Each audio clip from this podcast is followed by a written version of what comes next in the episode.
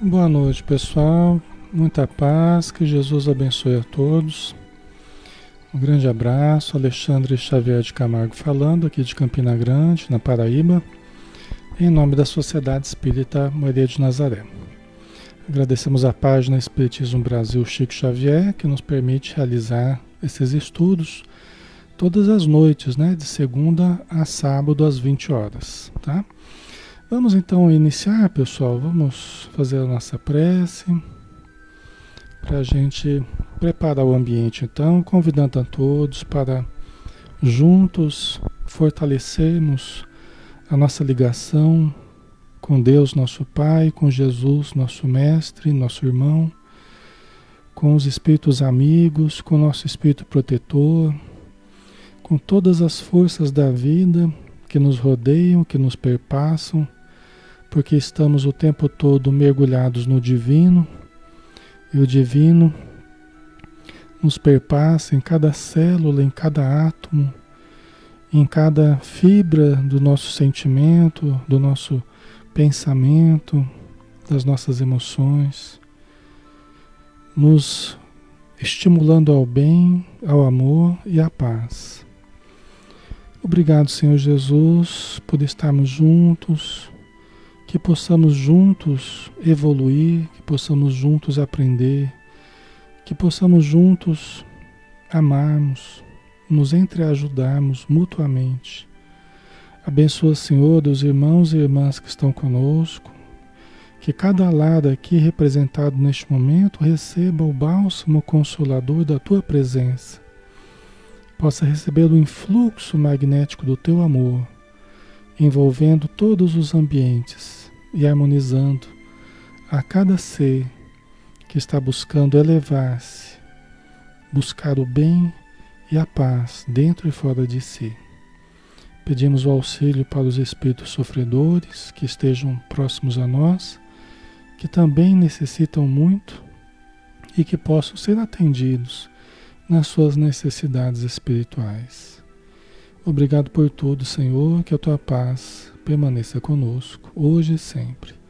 Que assim seja.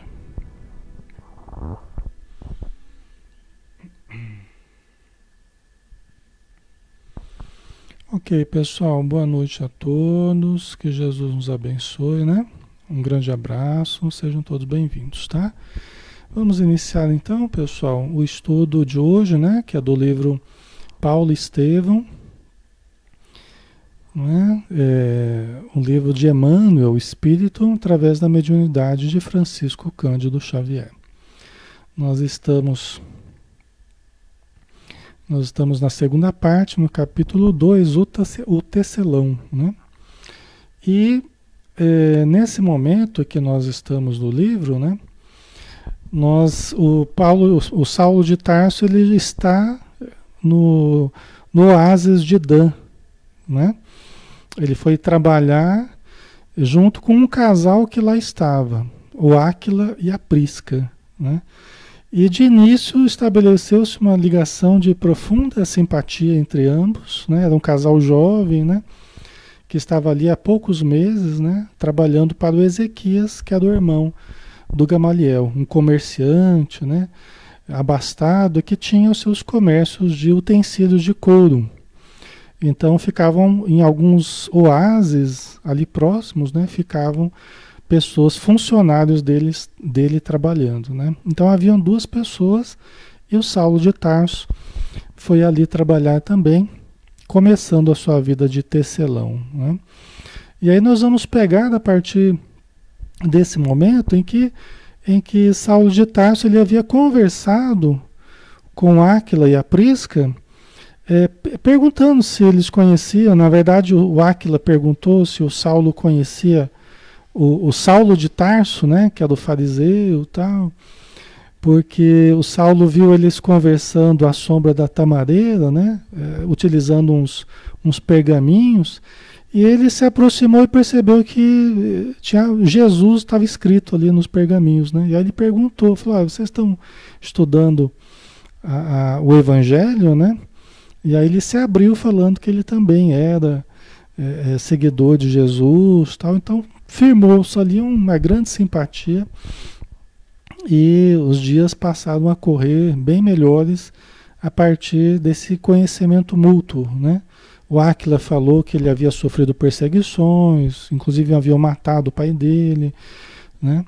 E, e eles fugiram de Jerusalém junto com outros tantos é, cristãos que haviam fugido também, né? Por causa das perseguições de Saulo. Só que eles não conheciam, eles não conheciam com quem que eles estavam falando, né? Eles não sabiam que era Saulo de Tarso. Eles só sabiam que era o mesmo nome do famoso fariseu, mas não que é do próprio. Né? Então nós paramos nesse momento aqui. Tá? Nessas palestras carinhosas e fraternais, os dias se foram passando rápidos. Os três habitantes do oásis silencioso entrelaçavam aspirações e pensamentos em torno do Evangelho de Jesus, o único livro de suas meditações naquelas paragens tão remotas. Né? Devia ser muito interessante, né? Devia ser muito interessante. Imagina só, você num oásis, no meio do deserto, só as três pessoas, né? Aquele silêncio, aquela tranquilidade, você não tem nada mais em que você se preocupar. Você não tem né, preocupações outras a não ser trabalhar ali no tear, fazendo as barracas de couro, né, os utensílios de couro que eles estavam fazendo é, mas não havia as preocupações. Por exemplo, hoje nós vivemos imersos né, na internet, imersos no, nos nossos trabalhos aqui, na correria do dia a dia tal. As preocupações da família, as preocupações né, de uma, uma série de coisas. Imagina você, você ficar um longo período naquele silêncio, apenas trabalhando, apenas meditando em torno do, do Evangelho de Jesus, sem distrações de TV, sem distrações de internet. Imagina como seria, né? Como é que seria para vocês? Vocês gostariam? Né? Ah, Karina Lu queria ir para lá, né? Pois é, acho que é o sonho de consumo nosso hoje, né? Algumas pessoas talvez não gostariam não, né? Quem gosta de mais agitação, tal, talvez não gostaria. Mas é muito interessante isso porque quem já ficou algum tempo é, doente, algum tempo de cama, algum tempo assim mais isolado da, da, das questões né, mais problemáticas da vida, tal, sabe como funciona isso, né? Sabe mais ou menos como funciona. A gente faz um mergulho para dentro de nós, a gente faz uma introspecção, né? Eu tive momentos assim, principalmente um determinado momento, né, que eu fiquei uns 40 dias de cama, mais ou menos. É, não era nada grave assim, mas tive que fazer um, um, repouso forçado, né? E aí ficava lendo o livro do André Luiz, eu ficava desde de manhã até a noite lendo. E eu fiquei, durante esse período, foi um período de grande mudança. Eu fiquei mais para lá do que para cá, né? Eu fiquei mais assim depois a gente sente até uma certa dificuldade de se adaptar a, ao dia a dia, né? Então é uma coisa interessante, né? Quando a gente começa só vivenciar aquela, aquele conteúdo elevado, né? É diferente, né? Mas aqui o Saulo de Tarso e o, e o e a Prisca, né? Estavam imersos no Evangelho, né? Todo dia eles estudavam, conversavam, né? O ex-rabino modificado o próprio aspecto ao contato direto das forças agressivas da natureza. A epiderme queimada pelo sol dava a impressão de um homem acostumado à inclemência do deserto. A barba crescida transformada-lhe o semblante. Né? Olha só, ele, ele estava mudando. Não eram só as concepções, não era só o interior, até o exterior dele estava se transformando. Né? Porque era uma vida eh, de sacrifícios também, né? O sol inclemente, as mãos, né, calejadas no trabalho do tear, as forças agressivas da natureza, como diz Emmanuel, né? A Socorro falou, eu também tive uma experiência semelhante, um conforto emocional imenso. Pois é, gente. Sabe por que, que acontece isso? É porque é porque o ego, o ego ele está muito, ele tá muito enraizado nos sentidos. E está muito, ele acaba participando muito da nossa vivência de relação, a nossa vivência no mundo prático, vamos dizer assim, porque é o ego que faz essa ponte do espírito, né, da essência espiritual com o mundo prático, né, o mundo de fora. Quando a gente fica assim meio à toa, quando a gente fica assim meio né, por doença, ou né, você fica meio isolado, assim, tem que fazer uma introspecção, tal. Quando diminui a atividade física, favorece para que a atividade do ego diminua também. Por isso que a gente fala, os espíritos explicam, né? Que alguns dias de cama fazem milagres por nós, pela nossa atitude, pelo nosso emocional, né? Por quê? Porque o ego cede e o self vem à tona, né? O eu divino vem à tona. E às vezes o eu divino estava lá escondidinho, estava lá meio tímidozinho. Quando o ego começa a ceder, aí vem o, o eu divino.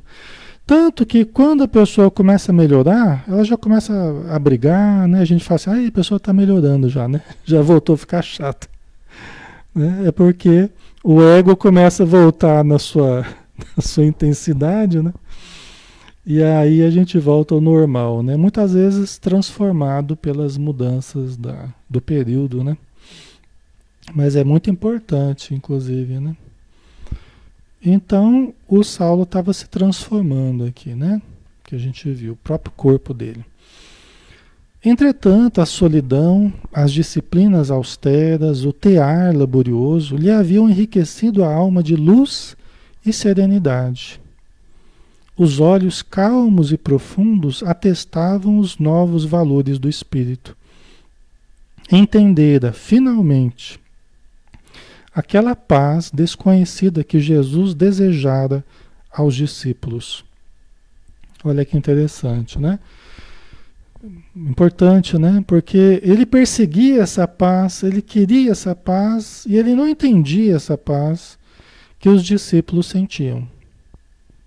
Ele não entendia quando ele percebia, até Estevão, quando estava morrendo apedrejado, né, estava irradiando paz né? Os discípulos da, da, da casa do caminho, né? É, quando foram perseguidos, também demonstravam paz. E ele queria essa paz e não encontrava. E agora ele começava a sentir. Agora começava a surgir, porque a paz é, é fruto do contato com o eu profundo. Né? Quanto mais a gente entra em contato com o eu profundo, com o eu divino, com o self, né? como diz a Joana de Ângeles, mas nós vivenciamos a paz profunda, a alegria profunda, a fé incondicional, a fé sólida, né? Construída sobre a rocha, tudo isso é um contato, é advindo do contato com o eu profundo, né? Então, é uma mudança realmente é, bem profunda que ele estava tendo, né? Quando mais quando mais de um ano havia corrido sobre aquela soledade, né? Uma caravana vinda de Palmira, onde morava o irmão do, do Gamaliel, né, o Ezequias, né, o patrão deles ali, trazia-lhe um bilhete lacônico. O negociante comunicava-lhe a morte súbita do irmão, aliás, já muito esperada, né, o Gamaliel. Quer dizer, o Gamaliel havia falecido. Porque ele já estava de idade, né? E o afastamento das suas funções como fariseu também aceleraram esse processo. Né? E ele foi para o, para o deserto também meditar e tal. E o Saulo de Tarso percebeu que ele estava bastante envelhecido, né? muito pálido. Ok? E aí ele veio a falecer então. Né? Ele já sabia, né? porque o, Gamaliel já pressentia aquele último abraço que eles dariam, né? antes de Saulo ir para, para o oásis de Dan. O velho mestre, depois do pai, foi o maior amigo que encontrou na vida. Meditou seus últimos conselhos, ponderou-lhe a profunda sabedoria. Ao seu influxo, conseguira a paz desejada para ajustar-se à situação espiritual necessária, de maneira a reorganizar a existência. O Gamaliel foi a pessoa que ele procurou em busca de orientação, né? Quando ele estava desorientado, agora cristão, mas não sabia o que fazer. Quem deu as coordenadas para ele foi Gamaliel. Né? Então ele, ele analisava tudo isso, ele refletia sobre a importância de tudo isso, né? E agora que ele estava vivendo essa paz, ele valorizava mais ainda, né? A importância do a importância do seu mestre, né? Do seu antigo mestre, né? É, agora o mestre é Jesus, né? Mas o, ele durante muito tempo o mestre dele foi Gamaliel, né? O Manuel colocou que esse é o paraíso interno. Exatamente, esse é o reino dos céus, né? Por isso que Jesus falava: o reino de Deus está em vós. Não procureis alhures. Aqui e acolá. Ele não vem com aparências exteriores. Né? O reino de Deus está em vós. A gente tem procurado em tudo ao nosso fora de nós, né, ao nosso redor, mas o reino de Deus está em nós. Pode estar aqui na terra, pode estar no plano espiritual, mas dentro de nós, né? Dentro de nós. Isso que Jesus chamava atenção, né? Inclusive quando Jesus falava assim, a felicidade não é deste mundo. A felicidade, tem gente que fala assim, ah, a felicidade não é daqui, não vou ser feliz, não, né? Felicidade não é do mundo de fora. A felicidade é do mundo de dentro. Não é deste mundo de fora, é do mundo de dentro. Aí é mais coerente, né? Aqui a gente pode ser feliz. No plano espiritual a gente pode ser feliz. Aqui a gente pode ser infeliz. No plano espiritual a gente pode ser infeliz. Né? É coerente, né? Então por quê? Porque estará sempre dentro de nós, né? É ali que nós devemos procurar né? A presença divina dentro de nós, né?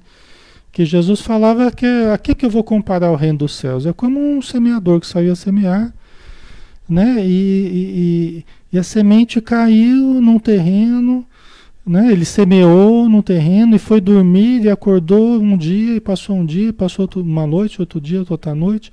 E quando ele menos espera, a semente começa a germinar. Ele fala assim no, no livro, no, no, Evangelho de Marcos, no capítulo 4 de, do Evangelho de Marcos. É muito interessante, né? Ele fala assim, aí a semente começa a germinar, porque a terra por si mesma frutifica. Quer dizer, né? Quando a gente começa a cultivar o nosso interior, as boas sementes, né? Aí nosso interior por, por si mesmo né? Nós temos coisas boas dentro de nós, nós só precisamos fazer germinar essas coisas boas, né? Todo mundo tem a presença divina dentro de si. A Silvana, a felicidade está dentro de nós, exatamente. É do nosso interior, né, Lia? A Karina, as pessoas criam crenças limitantes que estão aqui para serem infelizes. Isso mesmo, né? E elas mesmas acabam produzindo a infelicidade, nós mesmos, né? Porque não percebemos, não paramos para perceber o que nós temos cultivado em termos de conceito. Né? Os conceitos dirigem a nossa vida, né? Se a gente quer que mude a vida, precisamos mudar o conceito, os conceitos, né? É, de outra forma, as verdades que a gente tem como verdades, né? Então a gente precisa questioná-las e transformá-las para que elas realmente sejam legítimas e positivas, né? É, a Heloísa, não é verdade, depende do que seja felicidade para cada qual, com certeza. Não é? Com certeza. O que é para um, para outro não é, né? Depende de um ajustamento né, nosso com a vida, um entendimento nosso com a vida, né? É isso mesmo, né? Então vamos andar aqui, que hoje tem umas coisas bem interessantes para gente. Nesse dia, pensamentos de profunda saudade martirizaram-lhe a alma sensível. E à tarde, após as refeições, cada qual se engolfava na meditação do Evangelho Divino, quando o moço tarcense, né, o Saulo de Tarso, falou com certa timidez, em desacordo com seus gestos resolutos, né? Ele era uma pessoa né, resoluta, né? não era tímido assim, mas ele estava meio tímido. Né? É assim, né? tem certas notícias, tem certos fatos que eles né, nos fazem doer. Né? É interessante que no Mecanismos da Mediunidade, né, um livro bastante técnico do André Luiz né, sobre mediunidade. Ele fala até que os processos de dor que a gente sofre, eles fazem com que as nossas energias elas sejam irradiadas dos, do núcleo dos átomos que nos compõem.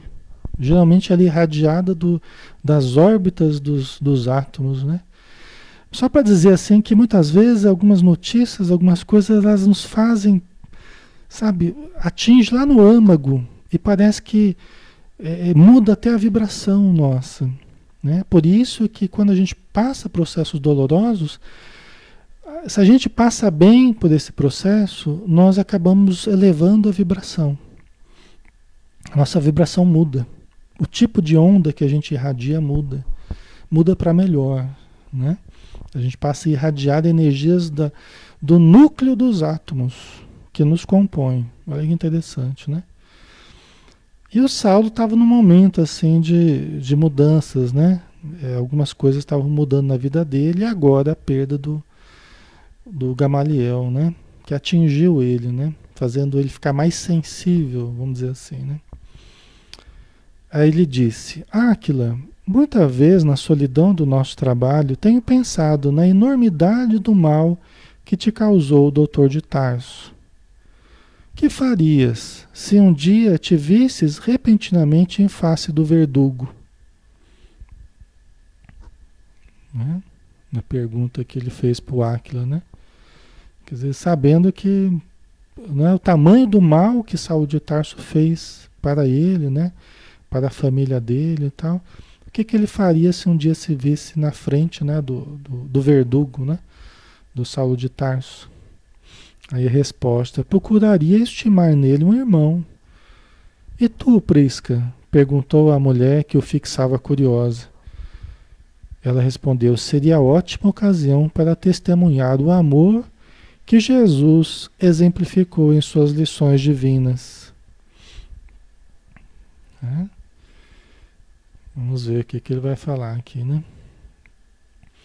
Os cônjuges, os cônjuges entraram a meditar no motivo de tais perguntas, enquanto o moço se calava retraído. Por fim, com voz humilde e comovedora, recomeçou a falar: Meus amigos, sob a inspiração do Senhor, é justo confessarmos-nos uns aos outros. Hum? Travou? Acho que não travou, não, pessoal. Deve ser a Deve ser uma região aí que deve ter travado, viu? Sou Saulo de Tarso, o sanhoso perseguidor transformado em servo penitente. Se muito errei, hoje muito necessito. Na sua misericórdia, Jesus rasgou a túnica miserável das minhas ilusões. Né? Contou para eles, né? Agora já sabia que eles eram cristãos, já conhecia a, a, a índole deles, né? já se fizera conhecer também, abriu o coração. Né? Acho que nesse dia ele estava mais sensível, né? por causa da, da morte do Gamaliel, e ele acabou sentindo necessidade de, de se abrir. Né? Aquila e a mulher contemplavam-no com assombro, enquanto continuou Saulo com os olhos úmidos. Assumo a responsabilidade dos meus tristes feitos. Perdoe-me, porém levando em conta a minha ignorância criminosa. Né? É, é, deve ter travado geral então, né? Eu estava vendo aqui, parece que não travou para mim aqui. Mas, né? Mas você vê que na humildade dele, né? né socorro, é bem mais humilde, né? Ali tirou um enorme peso da alma. Pois é, né? essas grandes. Esses, esses conteúdos tão importantes, né? Sempre chega a hora que a gente tem que abrir o coração, sempre chega a hora que a gente tem que falar né, o que sente, né? É, a gente sente essa necessidade, né? A angústia, né? Então chegou esse momento, né? Dele se abrir com os amigos, né? Mas agora ele já ele já tinha feito um trabalho já de conscientização, né, do que ele havia feito, se sentia responsável, né?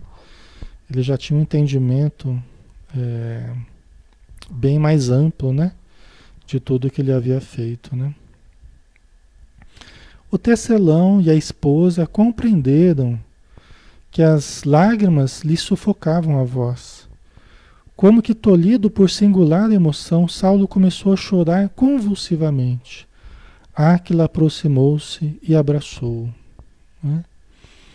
Então aquilo realmente abriu, né? Abriu as comportas da emoção dele, né? Como a gente às vezes vai segurando a emoção, né? Durante um largo período, mas chega a hora que as comportas se abrem, né? E a pessoa deixa vazar aquela emoção. E é importante, né? Porque também esse conteúdo emocional, eu até falo, né? Às vezes a gente está com as, com as vias emocionais é, é, é congestionadas, né? A gente está com as vias respiratórias congestionadas, mas às vezes a gente está com as vias emocionais congestionadas, né? Então é bom também pôr para fora, é bom desabafar, né? É bom se abrir com pessoas de confiança, né? É muito importante isso, porque às vezes até é, é, minimiza o risco de somatizar, né? Porque quando a gente transforma em palavras, quando a gente traduz em palavras né, as nossas necessidades, né, quando a gente transforma em consciência, essa energia que iria para o corpo, ela sai em forma de palavras, em forma de emoções, né? É muito importante, esse é o princípio da psicossomática, né? O Manuel, autoaceitação, purificação do coração com um sincero sentimento de amor próprio, né? De amor profundo, né? Um novo caminho se abriu, né? É verdade. O José Paulo, nós temos que aprender a pedir perdão, é importante para a gente, com certeza, né? A Rejane, e se perdoar por tudo que fez, né? É um processo dinâmico, né, Rejane, que exige tempo, exige atitude no bem, né? Tem coisas que só com o tempo a gente vai se perdoar, tem coisas que só com amor ao próximo, com sofrimentos, né? Por isso que a gente reencarna, né? Porque algumas coisas estavam atormentando a gente, falou, nossa, eu preciso me ajustar, eu preciso passar pelo que eu fiz os outros passarem. Só assim com a nossa consciência volta a se equilibrar.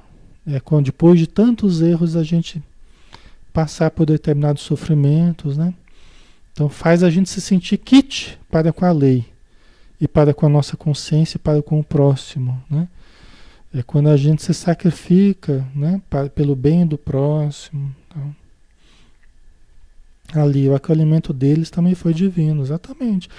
O Áquila e a Prisca é, é, são dois, duas pessoas, dois espíritos, também da maior grandeza, né? Da maior grandeza, assim. Eles realmente eles estiveram com Saulo pelo resto da, da da encarnação deles, não propriamente juntos, né? em alguns momentos juntos, em outros momentos separados, mas eles andaram com Paulo né? através do ideal cristão a vida inteira. Né? São, são amigos, amigos para sempre mesmo. Né? Outro dia eu estava assistindo é, Paulo Apóstolo, né? que é uma versão mais recente de, de Paulo de Tarso, né? do filme, né, que fala da vida de, de São Paulo, muito bonito, assim. E, e aí aparece a, o Áquila e a Prisca, né, já na fase final da vida de ambos, né, de, dos três aí. É, um período que eles passaram em Roma, né. Mas eu não vou falar porque senão vai, vai adiantar a história aí, né. Mas aí que vocês quiserem assistir, é um livro muito bonito, um, um filme muito bonito. Ok. Então vamos lá, né? Vamos continuar aqui. Saulo desabafou, né? Recordou o momento em que encontrara a afetividade sincera de Ananias, né? Que depois do encontro com Jesus foi o, o primeiro grande momento assim de emoção que ele teve, de abrir o coração, de falar com alguém, né? Encarnado assim, o primeiro foi Ananias, na verdade, né? Que foi um irmão para ele, um amigo, um pai quase, né? e com quem ele abriu a primeira vez o coração e chorou, né? Junto com Ananias, né? Então ele recordou esse momento, né? Sentindo-se ali nos braços de um irmão, deixou que as lágrimas lhe lavassem plenamente o coração. Sentia a necessidade de expandir sentimentos afetuosos, né? Acho que a perda do Gamaliel fez ele se conectar mais com o coração, com o sentimento. E é assim, pessoal, é assim que funciona, tá? Até o Emmanuel fala que a gente, os grandes sentimentos, a gente não sente tudo de uma vez. A gente vai sentindo aos poucos. E geralmente é, em, em, em função de momentos de dor, momentos de dificuldade. Né? Então é como se fosse amolecendo, é como se fosse nos conectando cada vez mais com o nosso sentimento. Nós que estávamos endurecidos, rijos, né? indiferentes, desconectados, né? alheios até a nós mesmos, alheios até a nós mesmos. Aí a gente começa a se reconectar. E a dor que vai fazendo isso. Por que, que a gente passa por processos dolorosos? Para sentir. Para sentir. Então, nós somos o que sentimos. Então, para tirar a gente do endurecimento, precisamos sentir. A vida nos chama para o sentir.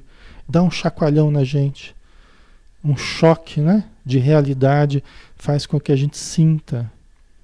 E quando a gente está muito distante, os choques são mais fortes para tirar a gente do endurecimento né? de muito tempo de, de paralisia, de indiferença, tá? de indiferença, certo? Faz sentido para vocês? Então faz a gente sentir. Né? Então o self é o que nós sentimos. Tá? Nós somos, o eu profundo é o que efetivamente nós sentimos. Quanto nós somos capazes de sentir.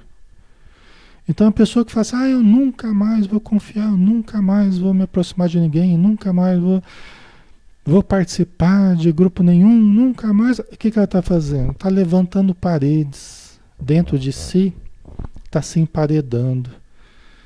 Só que ela vai ter que uma hora ou outra quebrar cada tijolinho que levantar. Não adianta a gente criar essas paredes. Eu nunca mais vou fazer isso, nunca mais vou fazer aquilo. Né? E aí fica enclausurado ali, emparedado. Não troca mais com a vida. Não troca mais. Não flui mais a energia. Não flui mais a alegria. Não flui mais a criatividade. Porque a criatividade é o contato com o eu profundo. E eu me desconectei do eu profundo. Né? Entendeu? Por isso que é uma coisa importante, pessoal, da gente ressaltar aqui. O mesmo canal que proporciona a dor é o canal que proporciona o amor. Isso é extremamente importante a gente ter consciência. O mesmo canal, né, que flui livremente e a gente sofre mais porque a gente está mais exposto, né, sem essas cascas, sem essas paredes, sem esses, essas couraças que a gente cria. O mesmo canal que flui a dor, flui o amor. Então, se você vai, ah, eu nunca mais, eu nunca mais, você impede também o fluxo do amor, que é o fluxo normal da vida, da energia. Vocês entendem o risco que é né, a gente fazer isso com a gente mesmo? Né?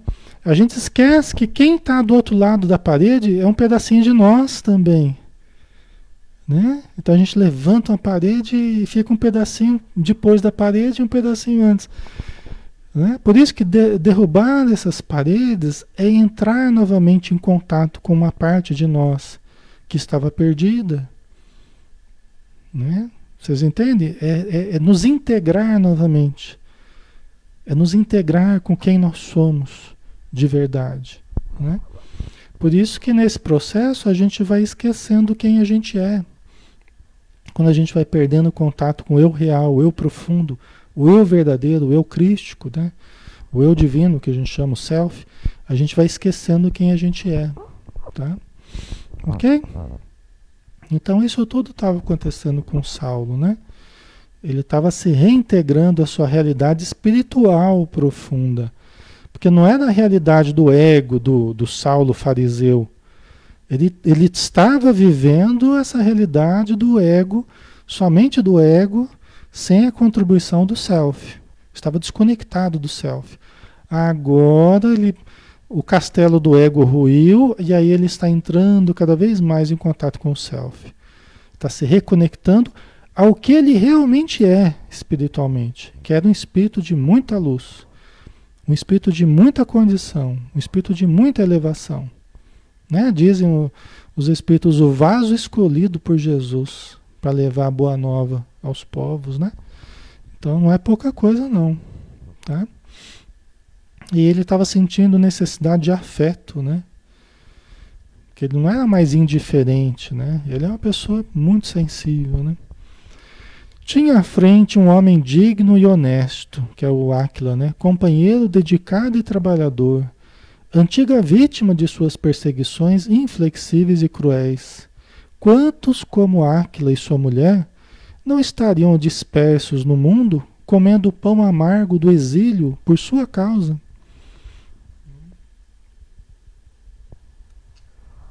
Não é? Então, é o que ele pensava naquele momento. Tudo isso vinha à tona, né? Quantos estariam exilados por causa dele, né? Escondidos, fugitivos, né? Então ele chorava por tudo isso, né? Irmão Saulo, disse o tecelão sem ocultar seu júbilo, regozijemo-nos no Senhor, porque como irmãos estávamos separados e agora nos encontramos juntos novamente. Não falemos do passado, comentemos o poder de Jesus que nos transforma por seu amor. Assim era o Áquila e a Prisca, né? Eram cristãos na acepção verdadeira do termo, né? E, e percebeu o sofrimento dele e já procurou levantá-lo, levantar as forças dele para que ele não não entrasse em depressão e não desanimasse, né? Então o Aquila estava lhe dando apoio moral para ele, né? O Aquila e a Prisca. Prisca que também chorava, interveio com ternura. Se Jerusalém conhecesse essa vitória do Mestre, renderia graças a Deus. Né? É, é, é, é uma pena, né? Que às vezes grandes momentos, né? Eles se dão na intimidade, né? Na intimidade de poucas pessoas, né? Às vezes, talvez os momentos mais grandiosos que a gente já viveu no sentido espiritual foram os momentos de maior intimidade, né? Às vezes entre duas pessoas, ou um grupo, uma reunião mediúnica, né? um grupo de estudo. Às vezes os momentos mais significativos, né? Mas que importa, né? O que importa é que a gente está vivendo, né? E tem certas experiências que ficam para sempre dentro de nós.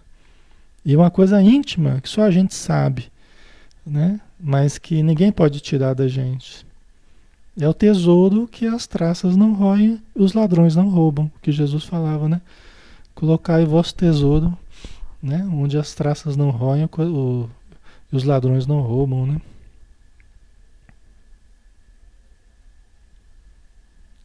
Ok. Então vamos lá, né?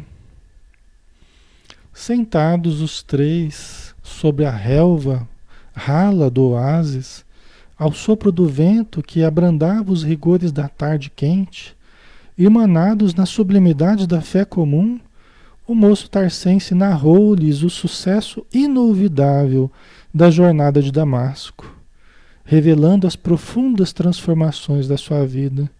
Olha que coisa bonita, né? Já pensou? Quer dizer, se tinha emoção ali depois de contar ainda o, o, o a viagem para Damasco que, que Saulo fez, aí que o pessoal deve ter chorado mesmo, né? Deve ter sido um momento assim é, de muita emoção, né? A emoção demasiada, ela também castiga o coração, né? Os, os espíritos sempre falam isso na obra do André Luiz e é verdade, né? Às vezes é no sonho, a gente está sonhando que está encontrando alguém, você abraça a pessoa e chora. E você sente o peito aqui, né? Parece que até dói, né? É, é, interessante, né? As grandes emoções, por isso que os espíritos tomam cuidado de não levar, não deixar a gente muito tempo em certas regiões, com certas pessoas, né? Porque depois a gente quer, não quer voltar mais, né? Às vezes são emoções tão fortes, tão profundas, né? Que a gente não quer voltar mais. Né? O casal chorou de emoção e alegria ouvindo o feito da misericórdia de Jesus, que a seus olhos piedosos não representava apenas um gesto de carinho ao servo desviado, mas uma bênção de amor para a humanidade inteira. Quer dizer, eles interpretaram da forma correta, não foi apenas um, um gesto de carinho ao Saulo, né, ao servo desviado, né? mas uma bênção de amor para a humanidade inteira. Gente, isso aqui é de uma profundidade, uma profundidade tão, tão intensa, né? Porque é o exemplo que a gente mais usa no movimento espírita, nas palestras espíritas, nos estudos. O exemplo que a gente mais usa de mudança é o de Saulo de Tarso.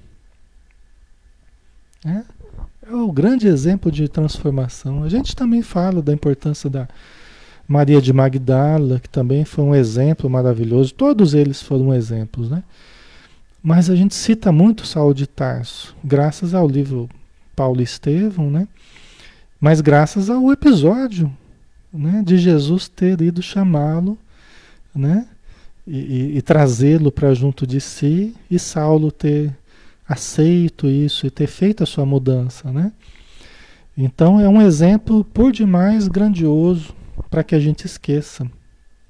É, então esse momento realmente foi um presente para toda a humanidade. Foi um presente que a história registraria, né? Aquela você vê uma situação tão ali, né? No deserto lá da, né? da Palestina, né? Na verdade, eu acho que né, da Palestina.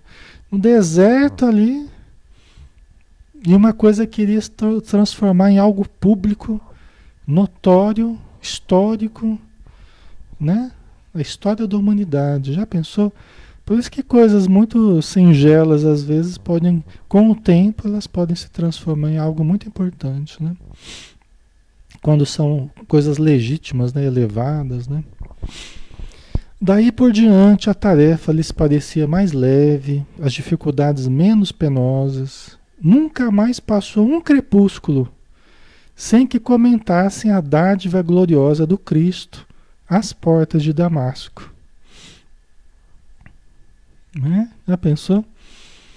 Nunca mais passou um, um crepúsculo, né? um final de tarde, que eles não conversassem sobre as bênçãos de Jesus às portas de Damasco, né? do fato ocorrido com Saulo de Tarso. Né?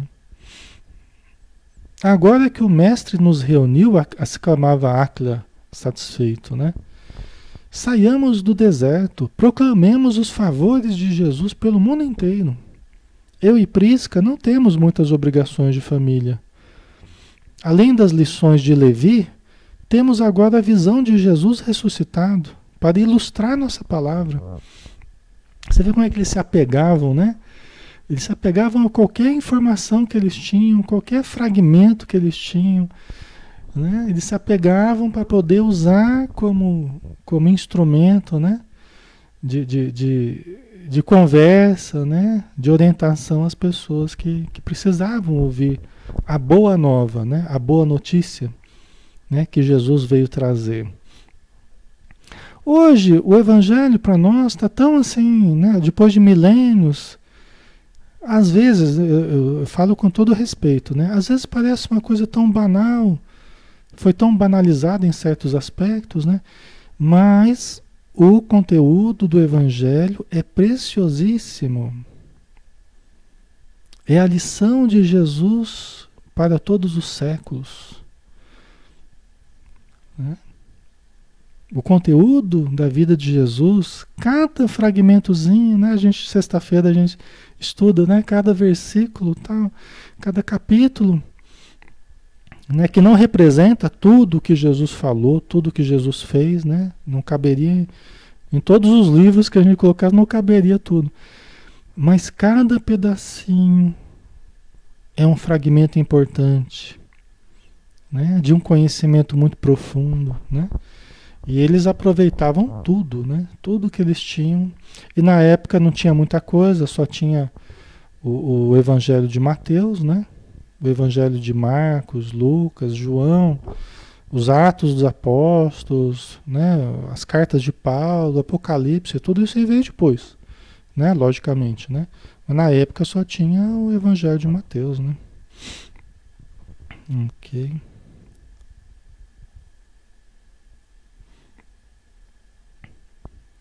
Certo. Ali, né? A ovelha perdida que encontrou seu caminho, né? Com certeza, é isso mesmo. É, é isso aí, né? Então vamos lá. É... E também assim, a gente aprende com os espíritos, pessoal, né? Principalmente com Emmanuel, né? Embora se fale, ah, mas foi muito, foi adulterado, né? Foi mudado os evangelhos, aconteceu isso, aconteceu aquilo. Tá, historicamente a gente sabe que houve muita coisa. Mas a mensagem profunda de Jesus, a essência do evangelho de Jesus ficou intacta.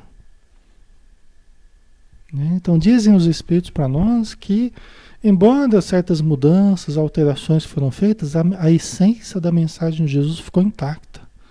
Por isso que vale a pena estudarmos, né? É entendermos essa mensagem, né? Porque a mensagem essencial ficou intacta. Tá?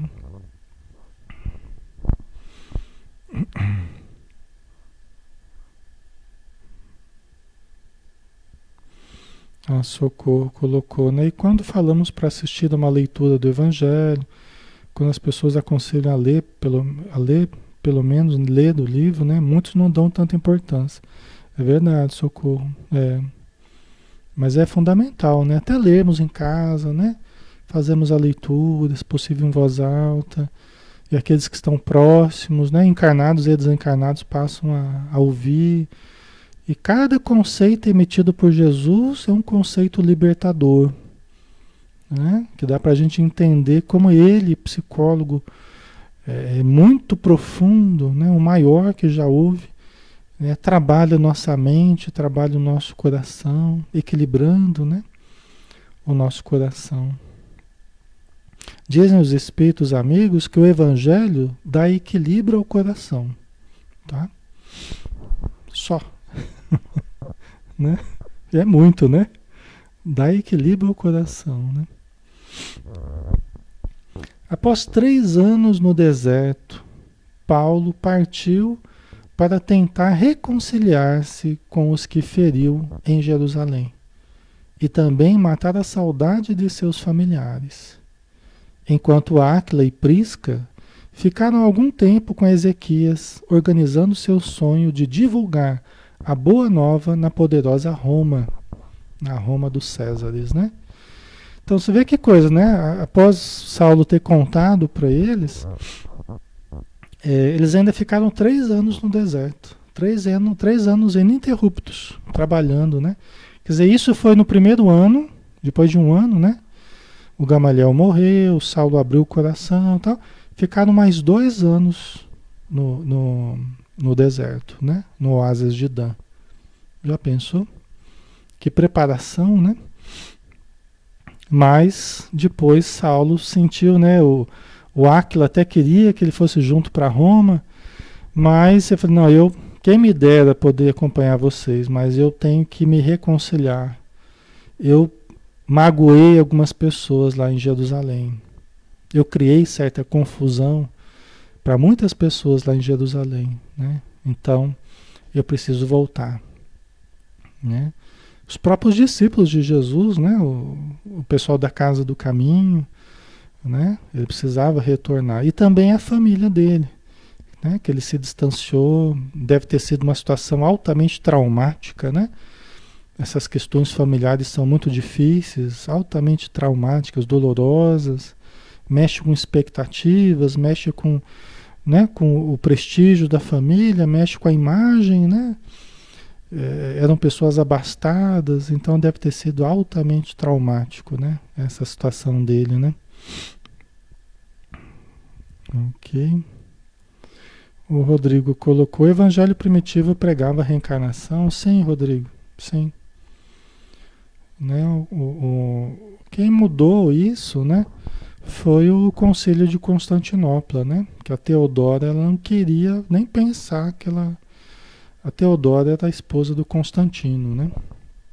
E ela não queria pensar que ela poderia reencarnar como uma pessoa pobre, por exemplo, né? Ela não podia nem imaginar isso, né? Então ela fez pressão para que o Constantino, né, no concílio de Constantinopla, proporcionasse que tirassem.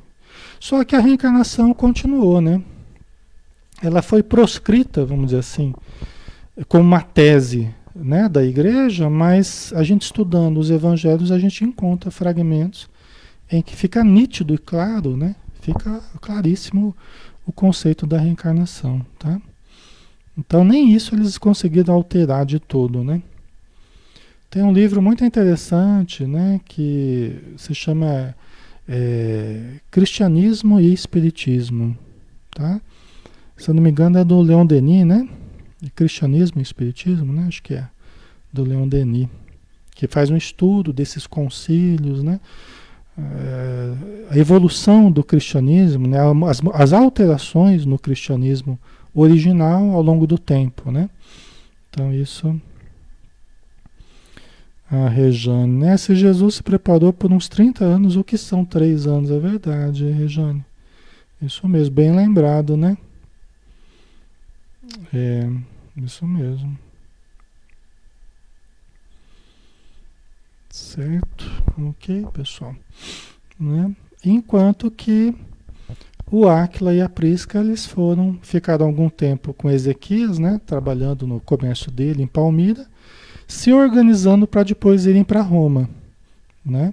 Que era o grande sonho deles, irem morar em Roma e divulgar a Boa Nova em Roma. Né? Nós estamos, temos que lembrar que, embora na Palestina eles estivessem ali é, sitiados ali, dominados por Roma, né? É, estavam bem longe ali de Roma, né? É, então eles estavam dominados pelos romanos, mas é que Roma, o, o, o, o Império Romano se estendia, né? Por boa parte do, do mundo conhecido na época, né? Certo? a Maria Lígia, né? Nunca estaremos totalmente prontos, né? É, nós, nós não precisamos muita coisa, na verdade, né, Maria Lígia? Nós não precisamos muita coisa para fazer o bem. Né? A boa vontade já é suficiente para muita coisa que a gente queira fazer, né? Então a gente fala assim, ah, a gente é, tem, tem que tem que se aperfeiçoar muito para trabalhar no, no, bem, né? Não, você, você se aperfeiçoa trabalhando no bem.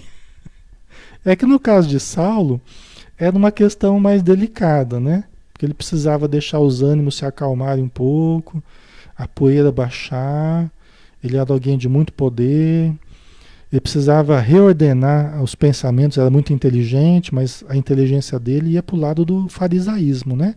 Do judaísmo tal. Ele precisava se reorganizar, até para ele não falar besteira, né? Para ele estar bem alinhado a Jesus, trabalhar os conceitos mesmo, né? Ele precisava se reorganizar emocionalmente, mentalmente, conhecimento, né? Mas é, para a gente fazer o bem, nós vamos, nós vamos nos aperfeiçoando na prática do bem. É lógico que tem algumas tarefas, por exemplo, na casa espírita, né? É, é, você vai participar de uma reunião mediúnica, você vai passar por um certo treinamento, orientações, um certo preparo, né? Você vai criando condições, fazer palestra na né, casa espírita, você vai criando condições, estudos. Você vê até essa aula de Tarso tentou dar um salto maior que a perna e não deu muito certo, né? Então existe um processo de preparação, né? Existe um processo de preparação que é importante. Mas amar, amar, amar, fazer o bem, A gente sempre pode fazer, de várias formas, né? A gente não precisa de posições, não precisa de cargos, não precisa de funções específicas para a gente fazer o bem. E para isso só precisa boa vontade, né? O Edson colocou qual é o nome do filme? É Paulo Apóstolo? Acho que é isso, né? Paulo Apóstolo. É, acho que é. É uma versão mais recente aí, né? Tem um filme antigo, né? Da vida de São Paulo, não lembro o nome exatamente. É, mas eu lembro que eu já assisti um filme bonito também, contando a vida de São Paulo, né? É, um, um, clássico, é um clássico assim do, do cinema, né? Daqueles filmes épicos tal. É, mas esse é bem antigo. Agora esse é mais novo, tá? Esse é mais novo. Ok? Então tá bom, pessoal. Então finalizamos por hoje, né? Terminamos aqui. É, terminamos aqui o nosso estudo. Aí Dalice, é, você me desculpa, quero saber se Maria reencarnou. Olha, Dalice, não tenho informação nenhuma sobre Maria, viu? Não tenho, né? Não, acredito, não sei, não saberia dizer, porque eu não, eu nunca vi. É até interessante, você colocou até uma, uma questão importante. Eu não, nunca tive informação a esse respeito, não. Nunca vi em livro nenhum falar sobre alguma reencarnação de Maria. Uns e outros a gente já ouviu falar, né? Mas Maria nunca. Maria, mãe de Jesus, você está falando, né? Eu nunca vi, não. Tá? O filme é o Paulo Apóstolo de Cristo, né? Isso, Adriana, é isso aí. Muito bonito, tá? Só que Paulo já estava velho, já estava no final da vida dele, tá? Então tá bom, pessoal, vamos encerrar então por hoje, né? Vamos agradecer através da oração. Obrigado, Senhor que a tua luz continue conosco, nos iluminando o nosso coração, nosso entendimento, dulcificando os nossos sentimentos e clareando a nossa visão da vida, para que possamos ajustar a lente através da qual nós enxergamos o que está ao nosso redor e também dentro de nós. Que possamos atingir camadas mais profundas no nosso interior, entrando realmente em contato com quem somos com o ser espiritual, com a essência de que nos constituímos.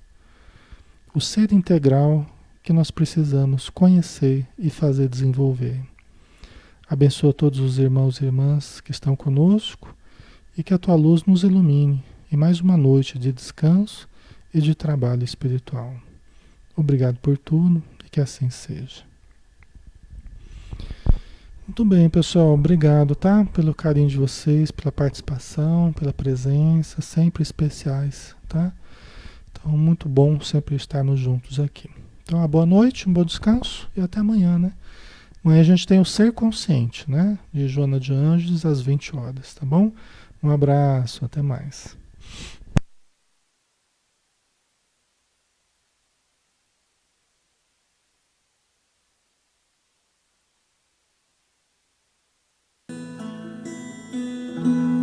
vez que eu penso em Jesus, meu coração se acende no meu peito.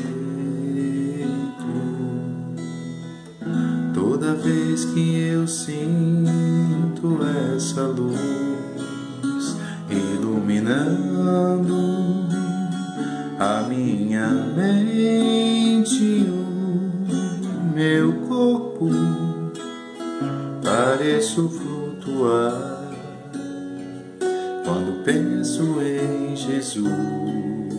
Eu sinto paz. Quando penso em Jesus, minha alma se perfuma numa doce vibração os meus pensamentos se transformam e eu sinto que dentro do coração vai surgindo, vai crescendo um sentimento diferente, puro, me enchendo me elevando, transcendendo todas as